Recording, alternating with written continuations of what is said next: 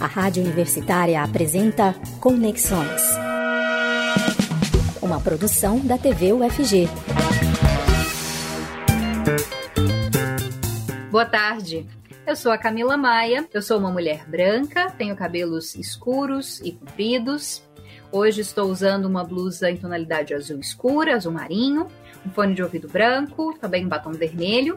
Estou aqui sentada Uh, atrás de mim há uma estante, um som antigo e também algumas, dá para ver algumas gavetas. E quem me auxilia hoje a transformar esse programa num conteúdo mais acessível é o Diogo Marques, que é estudante da Faculdade de Letras da UFG e integrante do Labitab. Muito obrigada pela sua presença, Diogo. E agora eu vou descrever o Diogo, assim como ele deseja ser descrito, né? Ele é um homem de pele parda, tem cabelos castanhos curtos, olhos castanhos escuros, estatura baixa. Ele veste uma camisa social preta, está com óculos de armação quadrada e azul e em frente a uma parede branca onde ele faz a interpretação para Libras. E você assiste o Conexões no 15.1 do Sinal Aberto, no 21 da NET Goiânia, no site e no aplicativo da TV UFG Lembrando que o aplicativo é gratuito e pode ser baixado em celulares com modelo Android. Também dá para acompanhar o Conexões e toda a programação da TV UFG nas nossas redes sociais, no Facebook, Twitter e também no YouTube. Além disso, o programa pode ser escutado na rádio universitária, nos 870m, no site da rádio e no aplicativo Minha UFG. Depois o programa vira podcast e você pode escutar a qualquer momento só acessando os perfis da Rádio Universitária no Deezer e no Spotify. Também pode assistir a qualquer momento que quiser, mesmo que não possa acompanhar o ao vivo, lá no nosso perfil, é, no nosso canal, na verdade, no YouTube e também nas nossas redes sociais. Bom, e o tema de hoje, né, o tema principal do Conexões de hoje é a saúde da mulher. Isso porque o mês de março tem duas cores para lembrar sobre a saúde feminina. A primeira delas é o amarelo, que é dedicado à conscientização sobre a endometriose. Já o lilás destaca a prevenção e o tratamento do câncer de colo de útero. Só explicando para vocês rapidamente o que é a endometriose. Ela é uma doença que atinge cerca de 180 milhões de mulheres em todo o mundo. 7 milhões aqui no Brasil. Uma delas sou eu, segundo dados da Organização Mundial da Saúde. Ela é uma doença inflamatória crônica e que é causada por células do endométrio, que é um tecido que cobre a parte interna do útero e que deveria sair na menstruação, mas que no caso das mulheres com endometriose, ele acaba uh, sendo se movimentando dentro do corpo, né, e indo para outras partes, como por exemplo o ovário, o intestino, e ali esse tecido se multiplica e volta a sangrar. As principais manifestações clínicas da endometriose são cólicas intensas, dor pélvica e também dificuldade para engravidar. O tratamento depende da gravidade desses sintomas, da extensão e da localização da endometriose e também do desejo da mulher de ser mãe. De acordo com o Instituto Nacional do Câncer, agora vou mudar aí o tema, perdão, vou avisar, né? A gente vai falar agora do Márcio Lilás, que é dedicado a um outro problema é, do sistema reprodutor da mulher, que é o câncer de colo de útero.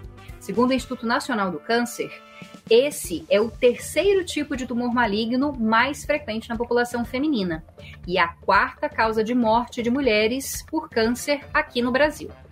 Essa doença é causada principalmente pela infecção persistente por alguns tipos do vírus HPV. E o desenvolvimento é lento. Há fatores de risco para esse tipo de câncer, como, por exemplo, o início precoce da atividade sexual, múltiplos parceiros, tabagismo e também o uso prolongado de pílulas anticoncepcionais. Mas é possível evitar o câncer de colo de útero, principalmente por meio da vacinação. Vacinação contra o HPV, é oferecida gratuitamente pelo SUS, tanto para meninos quanto para meninas. Além disso, também é importante, claro, fazer o exame preventivo Papa Nicolau a partir dos 25 anos de idade. Bom, isso foi só um texto de abertura e uma explicação de abertura para você que quer saber mais sobre câncer de colo de útero. E agora a gente fala sobre uma pessoa que está muito mais preparada para falar sobre isso, uma especialista, que é a oncologista Heloíse Allen. Muito obrigada pela sua presença, Heloíse. Muito bom ter você aqui para falar sobre esse tema com a gente. Obrigada, Camila. Agradeço o Diogo também por interpretar, né? E agradeço todo mundo que resolveu se interessar um pouquinho mais sobre o assunto. E aí, de repente, a gente até eu posso uh, dar algumas dicas em relação também à endometriose, porque acaba que a gente tem isso daí no contexto, né? Então, para quem está assistindo, é, eu sou uma baixinha de 1,55, cabelo uh, morena iluminada, óculos com armação escurecida, com uns brinquinhos aqui de, de brilhante, com uma camisa uh, branca com uns pontinhos pretos aqui.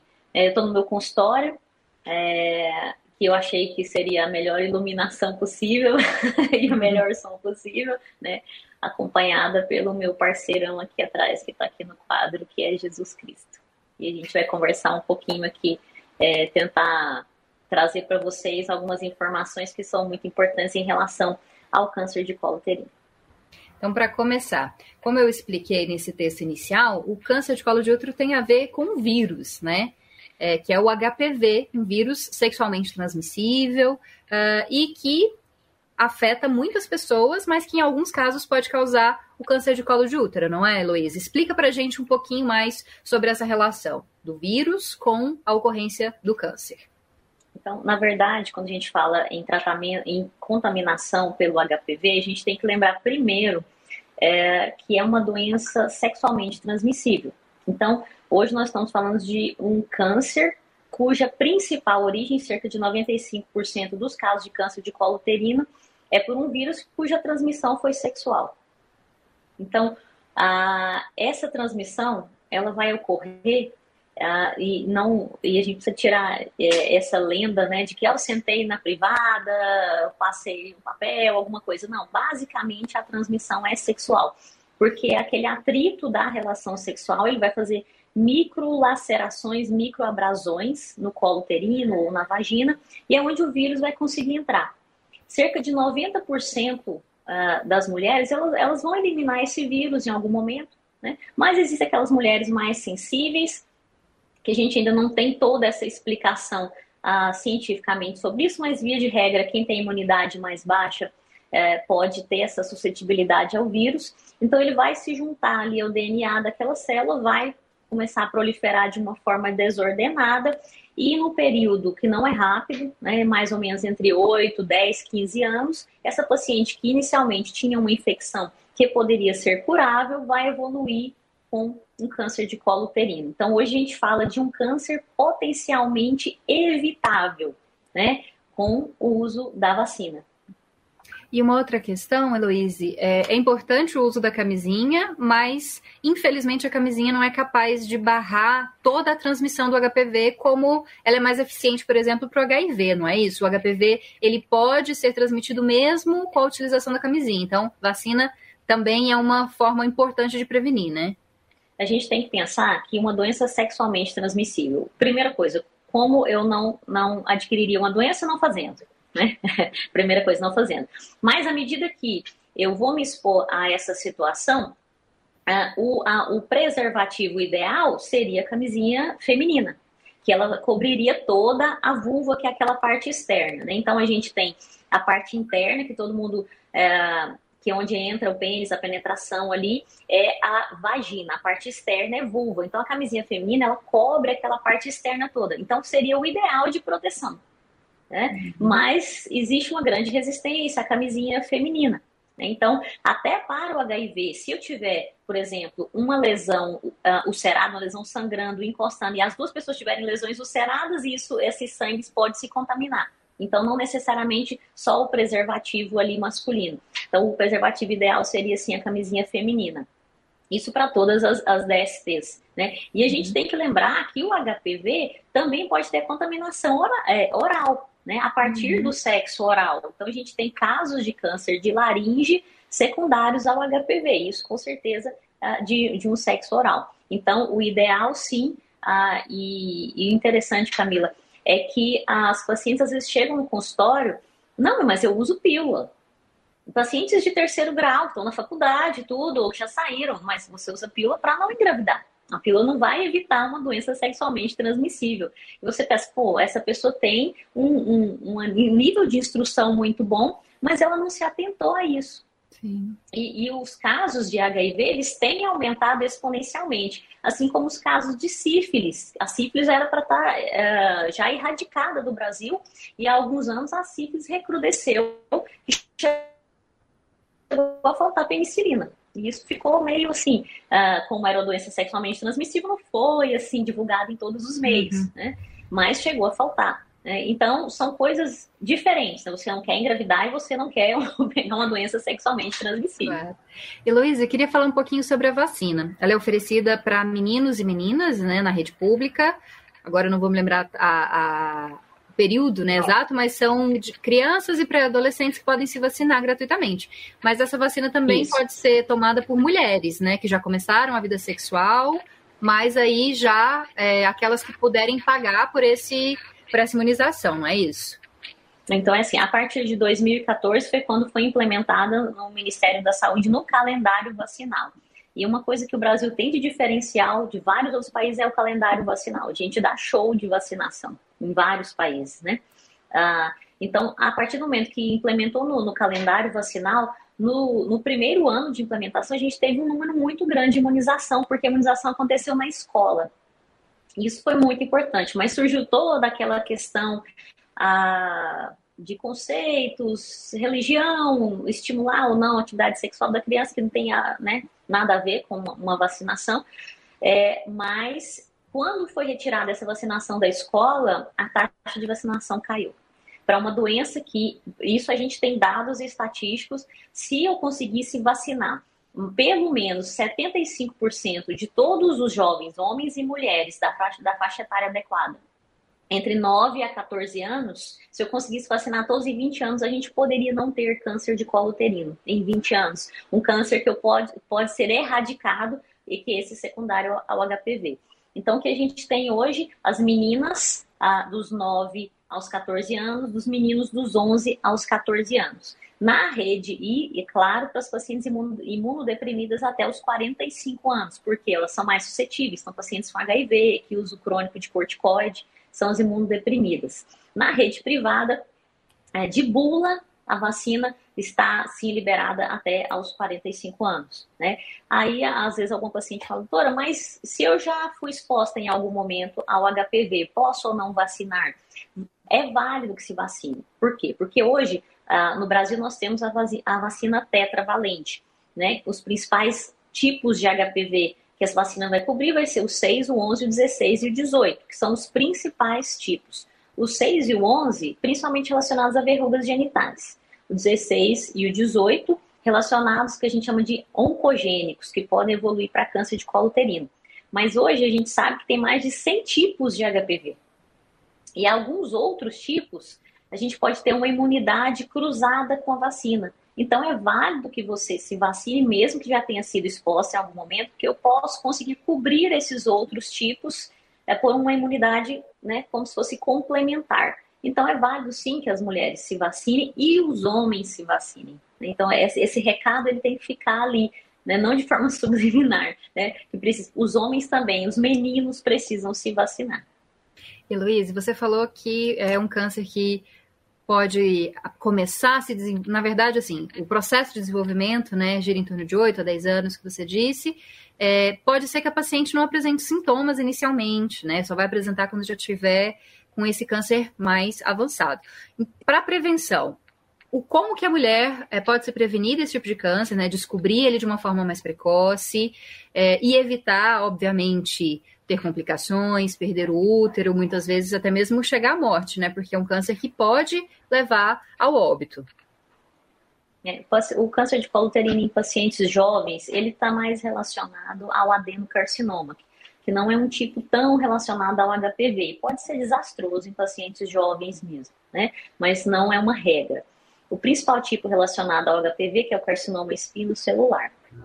Então, assim, é, o, o, o que a gente precisa ah, deixar claro, é, e isso eu vou falar várias vezes né, aqui durante a entrevista, é a proteção. Então eu preciso me proteger, proteger adequadamente e lembrar uma coisa. Vários parceiros sexuais. Isso vai predispor. De repente, você até teve um parceiro que às vezes não, não tinha contaminação, não tem como saber, não está escrito na testa, às vezes ele não tem verruga genital, mas apesar disso que é importante observar a genitália do parceiro, né? Então, é, é, é uma coisa de, de saudável, de, de autoconhecimento, tá? Mas lembrar que promiscuidade, pelo Ministério da Saúde, é mais que dois parceiros ano. Aí um monte de gente caiu da cadeira agora, né? Eu tenho certeza. Né? Mais que dois parceiros sexuais ano, isso é considerado promiscuidade. Né? Então, se você tem esse comportamento promíscuo, há grande chance que você seja contaminado. Né? Então, precisa se, né, se prevenir, vai realmente ter cuidado em relação aos contatos sexuais, e isso tem, tem se, se promovido como se fosse uma coisa muito normal, muito natural. Então, a gente precisa voltar para o cuidado, isso é muito importante, né? E lembrar que a paciente, o paciente em si, né, as pessoas elas precisam fazer, a mulher, ela precisa fazer os seus exames anuais, seus exames rotineiros. E aí lá no Ministério da Saúde está escrito assim no protocolo que a partir dos 25 anos a mulher ela precisa fazer, é indicado que ela faça a, a, a prevenção, que é a coleta do material do colo uterino para verificar se tem ou não HPV. Esse exame de prevenção, para quem não tem uma noção de, de como ele é feito, é, a paciente é deitada de costas, as pernas são um pouquinho elevadas, ela se apoia essa perna. Geralmente, o um médico ou uma enfermeira pode fazer esse exame ah, e ele vai pegar um, um, aparelhinho, um espéculo descartável, que ele é feito ali ah, de plástico, de forma que ele parece um bico de pato. Eu estou descrevendo bem para todo mundo aqui. então, Mulher que já fez lembra bem Isso. o som. Isso, né? Então aquele bico de pato ele é inserido fechado ali na vagina, a gente abre devagarzinho para que eu possa ver ali o colo do útero. Vendo esse colo uterino, eu colho esse material de fora do colo e colho lá de dentro do orifício interno do colo uterino. Esse exame é muito simples. Esse exame ele foi ah, instituído no pós-guerra pelo Papa Nicolau, 1945. Olha só o quanto tempo. E tem uma eficácia para rastreio de HPV de 95%. Ou seja, gente, não adianta chorar. Um exame barato, fácil de ser realizado, então um exame ideal para rastreamento. E né? para a gente falar, para a gente terminar um pouquinho dessa parte do câncer de colo de útero, porque como a senhora disse que pode falar sobre endometriose, eu fiquei um pouco curiosa. É, queria só que a senhora falasse sobre tratamento. Quando a mulher descobre existem vários estágios, né, da contaminação do HPV até que realmente haja o desenvolvimento de um, um tumor no, no, colo do útero. É, existem diferentes tratamentos para essas diferentes fases, Louise? Sim. Geralmente uma doença precoce, que é uma doença às vezes que ela nem é visível no colo uterino, às vezes uma vermelhidãozinha que você descobre mais pelo, por exame local, pela biópsia que se faz depois de coletada a prevenção ou às vezes você pode fazer um procedimento em si, como, como se fosse ah, uma retirada de uma tampinha de laranja ali do colo uterino com cauterização, que é a conização, para as doenças bem iniciais. Às vezes você precisa fazer uma retirada maior do colo uterino para se preservar esse útero naquelas mulheres que têm um desejo gestacional, mas ainda né, não foram mães e querem tentar engravidar, então é uma cirurgia bem de exceção, que é a traquelectomia. Né? E esse paciente tem que ser depois acompanhada uh, por um médico de reprodução, com a chance maior de abortamento, né? E, e às vezes as pacientes elas pensam, ah, isso é, acontece só com a vizinha. Gente, tem muita paciente jovem chegando com câncer de colo uterino. Né? E com a doença mais avançada localmente, né, é aquela doença que ela já caminhou um pouco para as estruturas que estão ali na lateral sustentando o útero, a gente faz radioterapia e quimioterapia. E a doença pode avançar, inclusive, para a bexiga, para o intestino. E aí o tratamento, às vezes, passa a ser o que a gente chama de paliativo. Um tratamento que tem a intenção ah, de tratar a doença, tratar os sintomas, mas pode não promover a cura.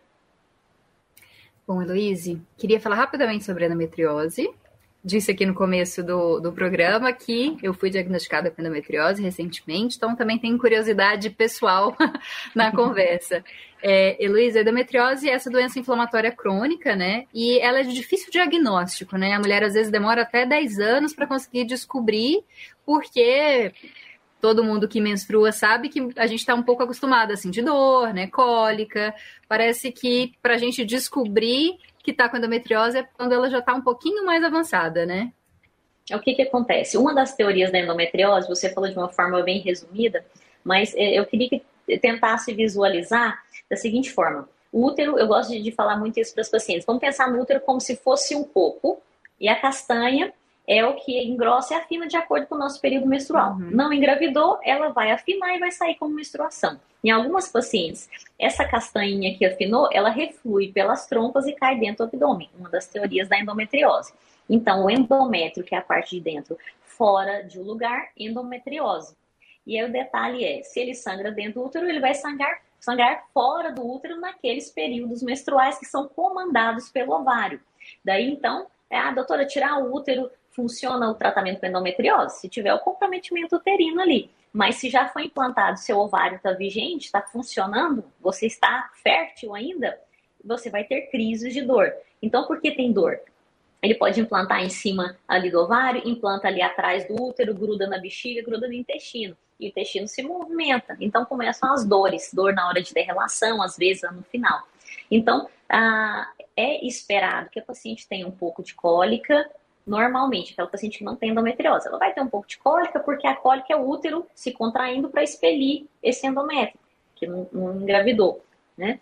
Mas aquela paciente que tem cólica excessiva, que tem um volume muito grande menstrual, chega às vezes até a fazer anemia, que toma remédio, às vezes vai no posto, toma remédio venoso, né? Na, por conta disso, tem até uma, uma alteração da rotina diária dela de trabalho, não consegue às vezes ir trabalhar, ir para a escola estudar, desmaio de dor, é um paciente que a anteninha do médico tem que ficar ligada.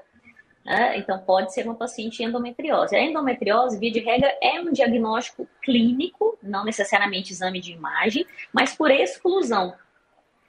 Então, o uhum. paciente tem, você fez os exames usuais, viu que ela tem aquele tipo de queixa. Vamos tentar, provavelmente é uma endometriose, se o exame não mostrou nenhuma lesão mais aderida, deve ser uma endometriose leve. Como que eu trato? Bloqueando o ovário, ou seja, bloqueando a menstruação com anticoncepcional. Então, a melhor forma de tratar, porque é uma doença crônica, né? Não há cura ainda para ela. A melhor forma de tratar seria evitar que a mulher menstruasse, é, paralisar o ciclo menstrual. Paralisar o ciclo menstrual. Para aquelas pacientes, se eu consigo bloquear a menstruação com um anticoncepcional de uso contínuo, então a gente não faz a pausa. Né? Então é o uso contínuo. Ah, eu quero engravidar, vai fazer a pausa, vai ficar às vezes um mês, dois ali, né, sentindo um desconforto, e aí ela vai, engravidou, acabou a dor. Uhum. então não tem problema. E existem algumas mulheres que só esse bloqueio do anticoncepcional não vai resolver. E às vezes eu preciso simular com uma medicação uma menopausa, que é uma injeção uhum. que a gente se faz a cada três meses para tentar amenizar esses sintomas, porque não é uma doença. Eu costumo dizer, não é, uma, não é um câncer, mas ele tem um comportamento agressivo, às vezes, de infiltração de intestino, de infiltração, às vezes, de bexiga, como se fosse um câncer. Existe endometriose com implante pulmonar. Então, a gente começa a tossir com rádio de sangue e vai investigar, ali tem um forte endometriose ali. Nossa, interessante saber disso. É, falando sobre a questão que a senhora citou, né, de mulheres que querem engravidar. Existe um risco grande da mulher ter infertilidade, né, caso ela tenha endometriose. É, mas é uma infertilidade que pode ser uh, avaliada, tratada? As mulheres que têm endometriose, elas podem engravidar? Elas têm chances de engravidar? Tem grandes chances de engravidar, né? Não, tem várias mulheres que têm endometriose que têm filhos, vão descobrir depois, do, do, às vezes, de uma ligadura tubária, que já teve todos os filhos que quis que tem endometriose, né? Então, o que, que é a causa principal da infertilidade da endometriose é que ela pode fazer uma aderência ali na trompa, e aí não vai deixar passar né, o óvulo direitinho para descer, para que seja fecundado. Então, o paciente que tem, que ela marca certinho, quer engravidar, marca certinho, tá ela e o parceiro um mês direitinho, um ano direitinho, tentando engravidar, não consegue, é, é, são grandes candidatos à investigação de causas de infertilidade. E aí sim, essa mulher precisa ter essas trompas investigadas, fazer uma histerosalpingografia ou algum outro exame para investigar se essa trompa está pérvia ou não. O homem vai investigar a contagem de esperma, né? Para você ter uma noção, hoje a maior causa de infertilidade é masculina e não feminina. É, então isso, isso é importante. Na culpa não é sempre das mulheres. Sim. É porque, como uma pessoa que está se tratando de endometriose, uma das grandes perguntas é essa, né? Você tem interesse em engravidar? Já tentou engravidar e não conseguiu? Porque acho que é um grande receio das mulheres que querem engravidar, né? Quando descobrem a questão da endometriose. Só para terminar, é, Heloise, às vezes as pessoas não levam muito a sério quando a gente fala de uma doença é, que está né, ali no, no trato reprodutor, né? Que é causada pela menstruação, entre aspas, aí, né? É, mas a endometriose, ela é uma doença que pode se tornar uma doença séria, né? Que pode afetar certos órgãos, que precisa uh, ser observada, mesmo que muitas pessoas ainda achem que a gente está de, de manha, quando fala que está com cólica, que está com dor, com incômodo. Sim, por conta dessas aderências que a endometriose faz. Isso então causa muita dor. E é uma queixa dos parceiros muito intensa. Então, eu sempre peço, se surgir, sempre aconselho que as, as, as mulheres levem os parceiros e parceiras na consulta para que sejam orientados. Olha, dói mesmo, isso acontece, né? E, mas tem tratamento, calma, não vão perder as esperanças, né? Existe uma vertente que, que diz que endometriose tem um componente uh, psicológico, emocional também, alguma coisa relacionada com a, o pai, né? E aí as pacientes de endometriose, elas têm uma indicação de tratamento conjunto com constelação familiar e psicoterapia, que é uma coisa muito interessante. Já fiquei interessada já, doutora. Bom, nosso tempo infelizmente acabou. Foi muito boa a conversa com a senhora. Acho que a gente conseguiu falar um pouco sobre dois problemas sérios, né, que estão sendo destacados agora nesse mês de março, mês da mulher, né? Março lilás, março amarelo. Então, se você aí tiver mais dúvidas, doutora, tem como pesquisar, procurar? A senhora indicaria algum local para as mulheres que têm mais dúvidas pesquisar mais sobre o câncer de colo de útero e endometriose? Endometriose, a gente tem, o, o, tema é tão complexo, a gente tem uma sociedade internacional, para vocês verem que é um negócio muito levado a sério de endometriose. Então, pode procurar fazer a busca em inglês e português, vai ter a Sociedade Brasileira de Endometriose e a Sociedade Internacional de Endometriose. A referência grande hoje do Brasil é o INCA, o Instituto Nacional do Câncer, né? Para pesquisa e tem todas as informações e estatísticas em relação ao câncer de colo uterino. Muito obrigada, Heloísa, novamente aqui com a gente no Conexões. Digo novamente porque a senhora já participou com a gente dando algumas explicações nas nossas redes sociais, a primeira vez aqui do ao vivo. Espero que a gente possa conversar novamente. Muito obrigada. Com certeza, à disposição. Até mais, pessoal. Até. E você que está aí com a gente, Vamos para um rápido intervalo. Daqui a pouquinho a gente volta para falar mais sobre o estado de Goiás, informações sobre cultura. E se você quiser participar, faz o seu comentário nas redes sociais, lá no YouTube ou no Facebook, ou então manda uma mensagem para gente. No WhatsApp, que é o 62 991 1406. Vou falar novamente: 62 991 1406. Você está ouvindo Conexões. Estamos de volta com conexões dessa quinta-feira, dia 10 de março. Eu sou a Camila Maia, fico com você até às 5 e meia da tarde. Fazendo a interpretação para Libras, nós contamos com a presença do Diogo Marques, estudante da Faculdade de Letras da UFG e também integrante do Labitave. E agora eu conto com mais um é, colaborador, um participante aqui do Conexões. Cada semana a gente tem uma carinha nova. Você que nos assiste já está acostumado, né? E hoje quem estreia aqui com a gente é o Leno Silva, que é estudante de jornalismo e estagiário aqui da TV UFG. Ele que vai me ajudar a trazer algumas informações sobre capacitação profissional e também sobre cultura. Leno, muito obrigada pela sua presença, bom te receber aqui. Boa tarde, Camila. Boa tarde a todos. É um grande prazer e emoção participando pela primeira vez do Conexões. Leno, você pode fazer uma rápida descrição física de você para o nosso público cego, de baixa visão, também quem está escutando pela rádio, né? Sim. O meu nome é Leno Silva, eu tenho 54 anos de idade, é, estou com óculos, é, uso uma barba e os meus cabelos e barba estão começando a ficar grisalhos. Estou com uma camiseta vermelha com uma estampa em preto e ao meu fundo uma imagem do Congresso Nacional de Brasília que também aparece só uma parte dela, não dá para ter a identificação. Estou numa bancada preta e acompanhando aqui as informações do Conexões. Tá certo. Daqui a pouquinho o Leno vem trazer essas informações. Antes tenho algumas outras questões importantes para a gente tratar hoje. A gente deve falar um pouco de meio ambiente, também sobre educação. Então, vamos lá. Pelo menos 49 das 69 universidades federais no Brasil exigem ou vão exigir o comprovante de vacinação contra a Covid-19 para as atividades presenciais e para o acesso aos campos nesse ano de 2022. Dez instituições decidiram não exigir o certificado. Outras nove ainda não têm uma definição. E apenas a Universidade Federal do Triângulo Mineiro não informou se vai cobrar ou não o certificado de vacina. Em dezembro do ano passado, o Ministério da Educação tinha publicado um despacho dizendo que as instituições federais de ensino não poderiam cobrar a vacina para estabelecer a volta das aulas presenciais. Mas o Supremo Tribunal Federal decidiu que as universidades têm sim autonomia para decidir sobre essa exigência. Essas informações foram divulgadas a partir de um levantamento feito pelo portal G1. E agora uma informação bem interessante e, claro, preocupante. Todos nós bebemos pequenas doses diárias de substâncias químicas e radioativas na água. São agrotóxicos e outros resíduos da indústria que se misturam aos rios e represas de onde a água é coletada. Essas substâncias são prejudiciais à saúde quando elas estão acima de um limite, que é estabelecido pelo Ministério da Saúde e o consumo dessas substâncias em excesso aumenta o risco de câncer, mutações genéticas, problemas hormonais nos rins, fígado e também no sistema nervoso. Dados inéditos levantados pelo Repórter Brasil mostram que são riscos oferecidos pela água em pelo menos 763 cidades brasileiras entre 2018 e 2020.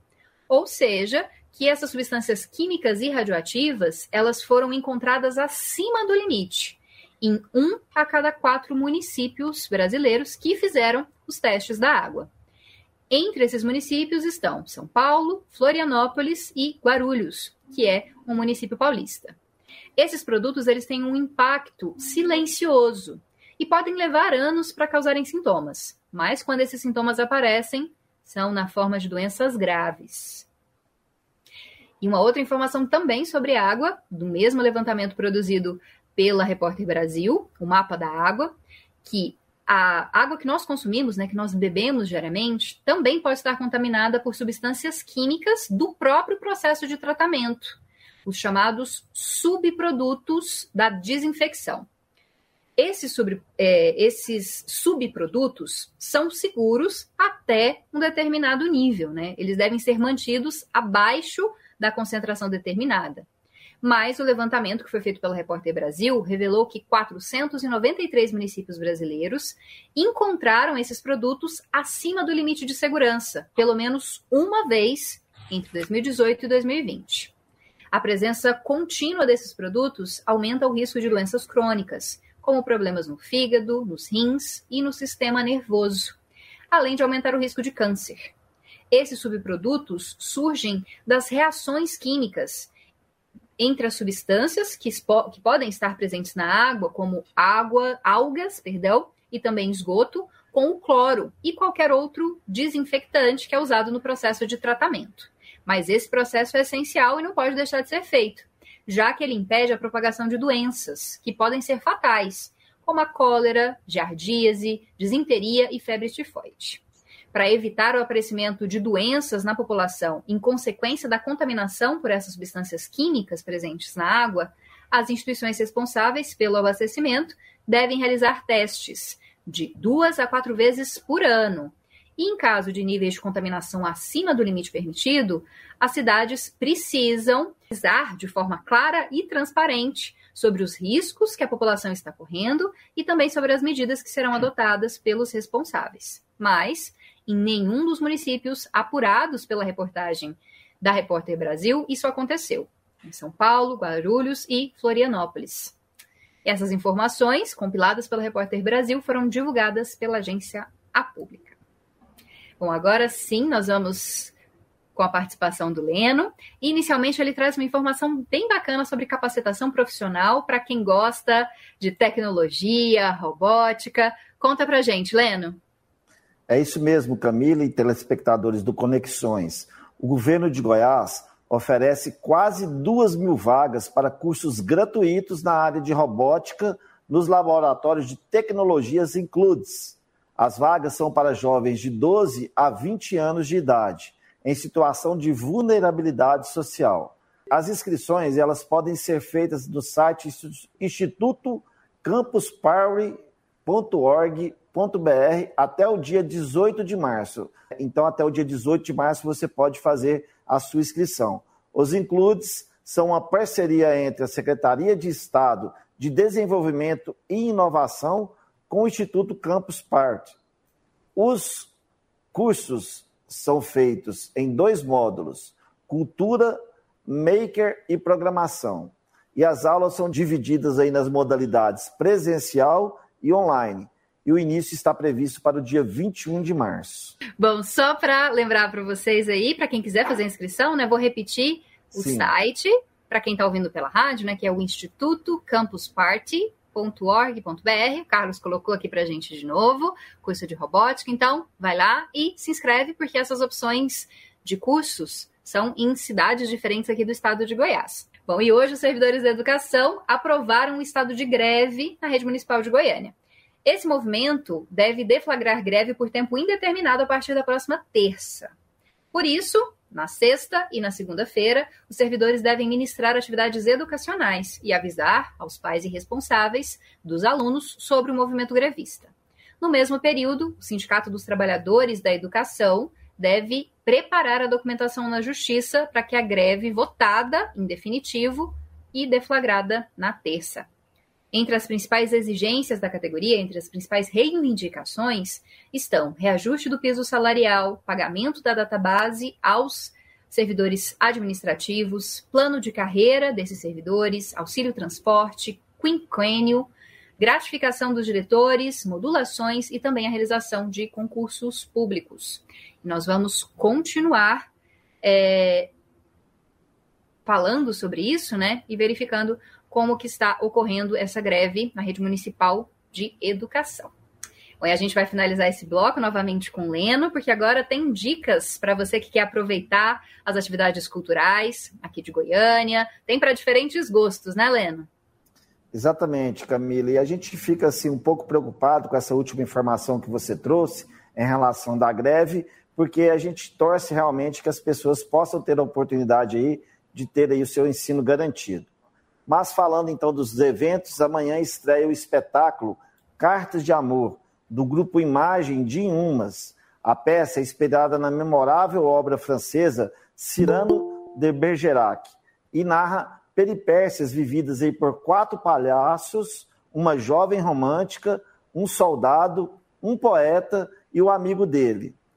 O espetáculo ele é composto de poesia e humor ele será transmitido também no, no canal Imagem Artes, no YouTube, às 7 horas da noite.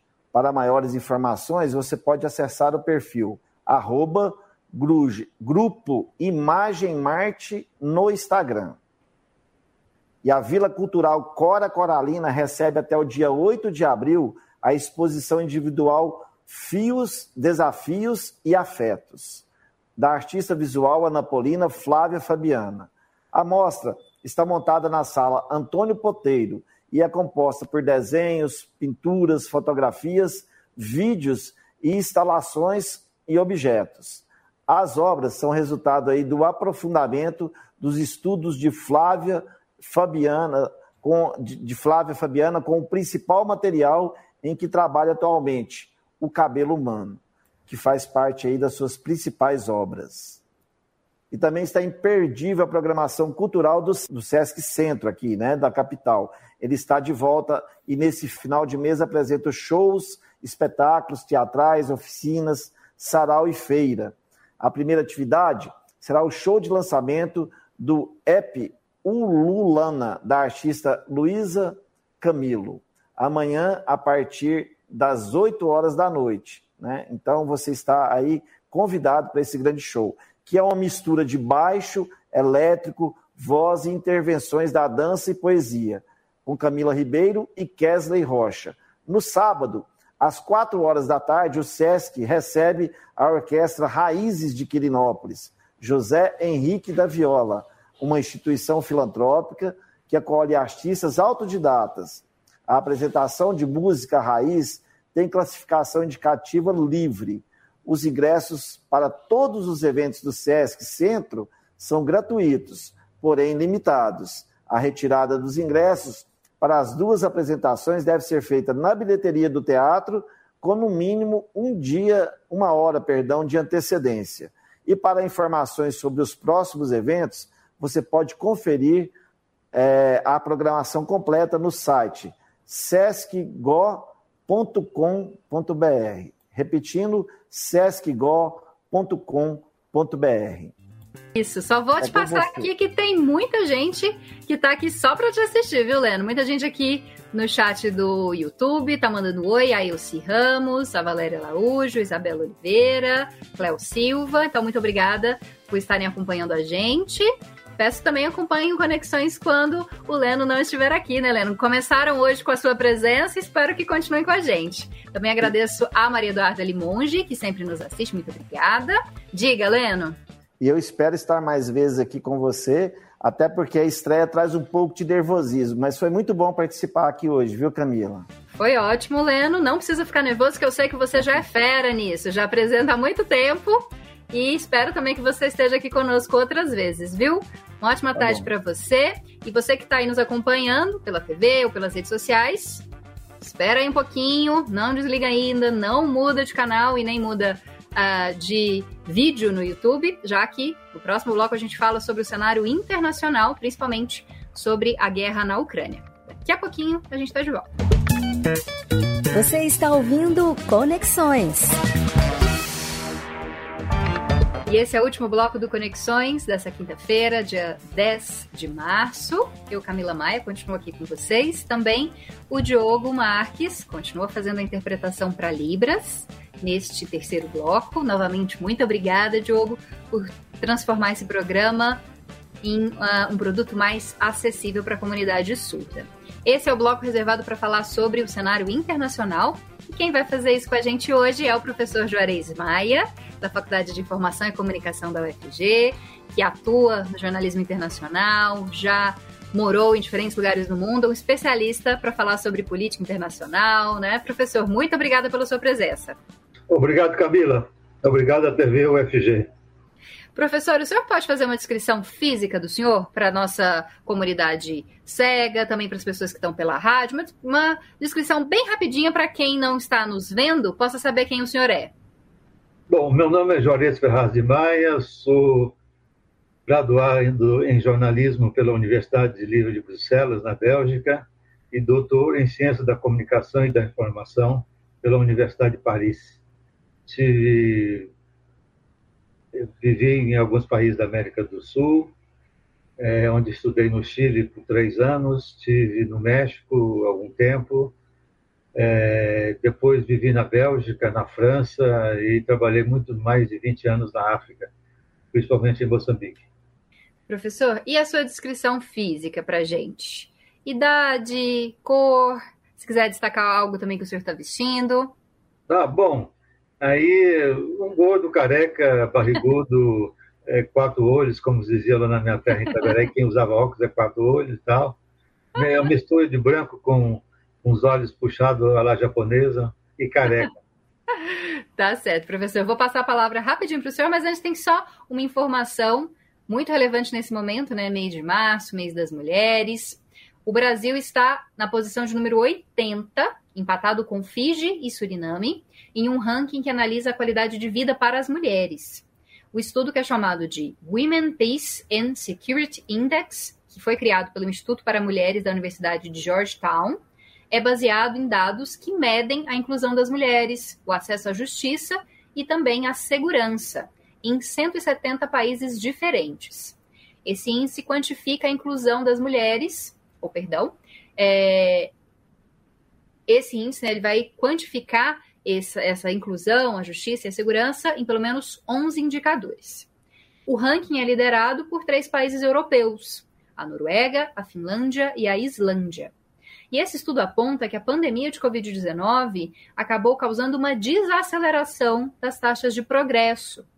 Ampliou as disparidades de gênero no emprego remunerado e também nos encargos de é, no emprego remunerado e também aumentou os riscos de violência praticadas por parceiros.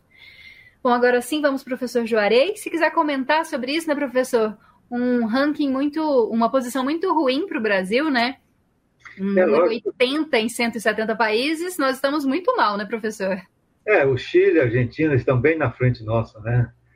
E são países que têm uma qualidade de, de trabalho, de organização em relação às mulheres muito mais avançada. E agora, é, de maneira assim surpreendente, a Colômbia é, deu o direito às mulheres a fazer o aborto, né? Através da Suprema Corte. E, e os três primeiros, cinco primeiros da lista do ranking de qualidade de vida das mulheres é, são países nórdicos, né? É, uhum. Finlândia, Noruega, é, eu não lembro mais se é Dinamarca, né? Mas são, Islândia também, professor. Islândia, Dinamarca, Suécia são países nórdicos onde esses países avançaram muito nos direitos, né, nos direitos civis e inclusão das mulheres, direitos. E no 8 de março, onde o mundo inteiro, algum um século atrás, é, as mulheres se levantaram e conquistaram direito em vários países do mundo. E essa data ficou marcada pelas Nações Unidas como o Dia Internacional da Mulher. Né? Bom, professor, é, não é possível a gente falar sobre o cenário internacional agora sem falar sobre o conflito na Ucrânia, né? O que, que o senhor pode falar desses últimos dias? A gente sabe que há uma tensão em relação é, ocupação de usinas nucleares, né, o corte de energia em Chernobyl, há também é, um, uma discussão aí, né, entre os vários países sobre as sanções que estão sendo impostas à Rússia. O que, que o senhor pode falar do cenário desse conflito nesses últimos dias? Olha, essa guerra da Rússia com a Ucrânia ela na verdade pegou todo mundo de surpresa no sentido de que eh, pensava-se que era um blefe que ia se dar, que se deu, mas que o, o assunto ia ser feito de forma resolvida de forma diplomática. Agora, a guerra sempre, a primeira coisa que a guerra mata não são civis, não são pessoas, não são materiais. A guerra mata, a primeira coisa que mata é a verdade.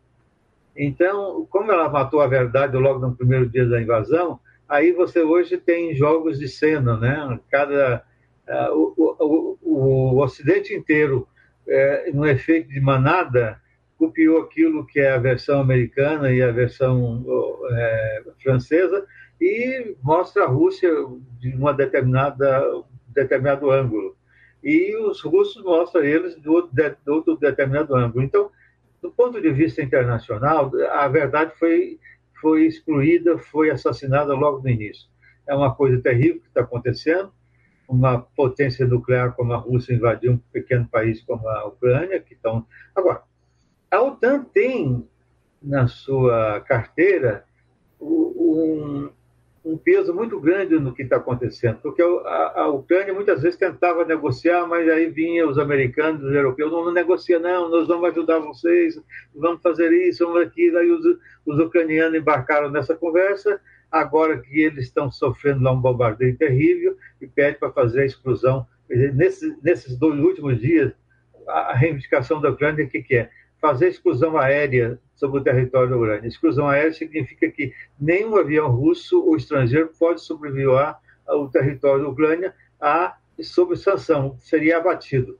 Mas imagina um, um, caça americano sobrevoando lá e vai se chocar com um caça russo. Aí a guerra entre eles. E é lógico que a OTAN e os Estados Unidos disseram, não, nós não vamos fazer isso. Deixaram a Ucrânia sozinha.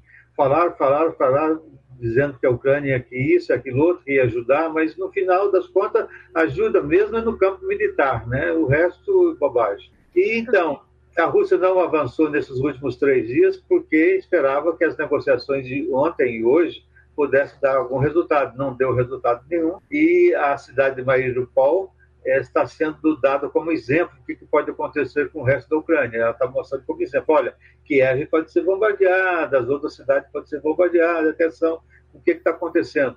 Essa guerra começou e a gente não tem a menor ideia como pode acabar agora, porque é, as coisas estão se radicalizando. E do ponto de vista econômico, essas sanções todas que estão se fazendo contra a Rússia, ela também pode se voltar contra os países ocidentais. No nosso caso, por exemplo, estamos vendo hoje o preço da gasolina 18% a mais, porque o barril de petróleo já foi para 120 é, dólares o barril de petróleo, porque não tem o, o, o a Rússia não está exportando, tem um bloqueio de, de petróleo da Rússia, petróleo e gás da Rússia, e, essa, e quem vai sofrer vai ser os países em desenvolvimento.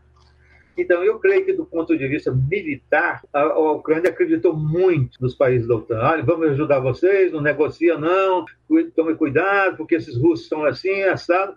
E hoje não estão lá ajudando, não vão ajudar, porque não pode ajudar. Por que, que não pode ajudar? Porque é o confronto direto com os russos.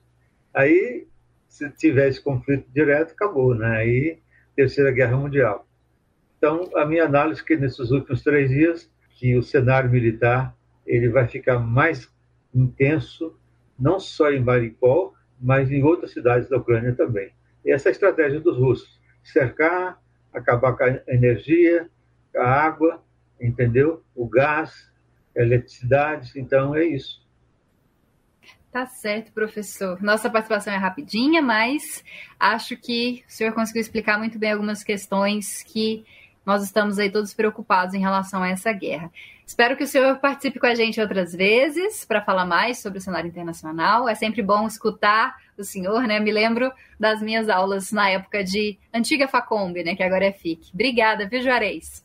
Ah, agora eu gostei que você falou Juarez, porque não senhor, porque esse senhor, você é minha colega, você é jornalista, como eu. Muito obrigado, um grande abraço para vocês e bom trabalho aí. aí. Muito obrigada, Juarez. Obrigada a você também que nos assistiu até aqui.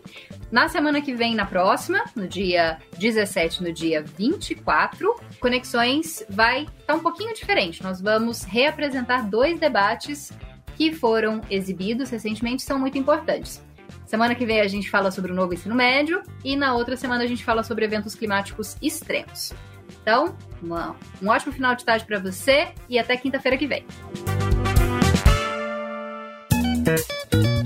Terminamos de apresentar Conexões.